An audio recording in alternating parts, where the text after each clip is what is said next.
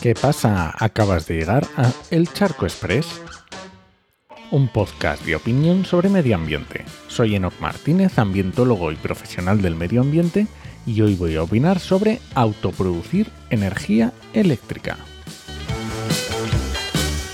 Hoy te traigo una noticia acerca de unas declaraciones que ha hecho Euroelectric, que es como la patronal de los productores de energía eléctrica europeos, ¿vale?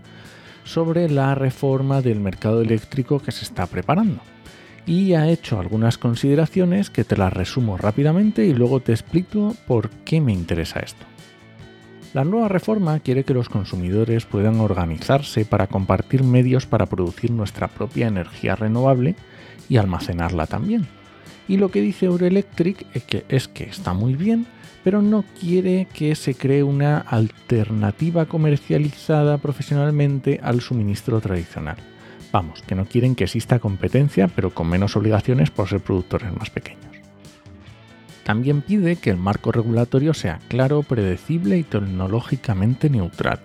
¿Vale? También se abre a fijar un umbral de precios en caso de crisis de 180 euros el megavatio hora para que se pueda limitar un eventual contagio de los precios del gas, como ya pasó hace unos meses y todos sufrimos los precios desorbitados, si te acuerdas. También habla de las desconexiones a los consumidores vulnerables y dice que deben limitarse a los clientes domésticos vulnerables y pobres desde el punto de vista energético y no extenderse a los clientes en riesgo de pobreza energética. Y bueno, también entra en los PPAs y contratos por diferencia, pero no voy a entrar a detallarlo. Bueno, como ves, son peticiones típicas de una patronal, encaminadas a no perder negocio, a que se les pague lo que esperan y no piden que les den a los consumidores vulnerables porque queda feo, pero si no lo pedirían también. Pero no es esa la reflexión que quiero hacer. Voy al detalle de que la patronal ya considera un competidor a tener en cuenta a los propios ciudadanos y nuestra propia generación renovable.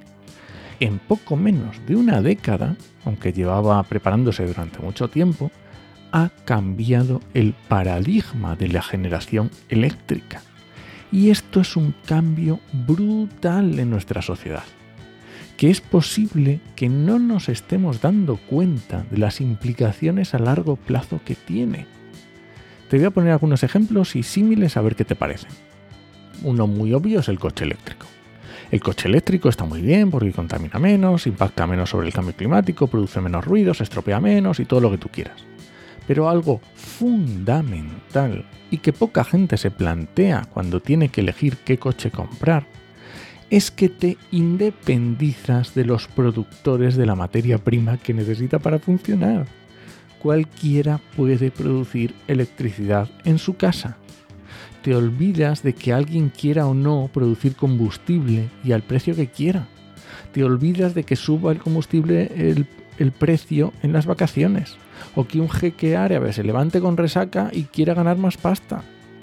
Es como si me dices que mañana pudieras producir tinta de impresora en tu cocina.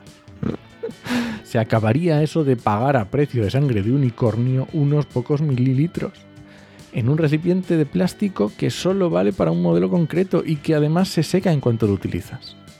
Es similar al cambio de paradigma que supuso la popularización de los viajes en avión, piénsalo. O las noticias por Internet, ofrecidas directamente por los profesionales en lugar de depender de los grandes medios. De verdad, a mí me parece un punto muy relevante. Y está claro que Euroelectric no quiere que se le vaya de las manos demasiado. Y este ha sido el Charco Express de hoy. Lo encuentras en Podcastidae o en elcharco.es. Y si alguien te pregunta, no lo dudes, te lo dijo en HMM. ¡Nos escuchamos!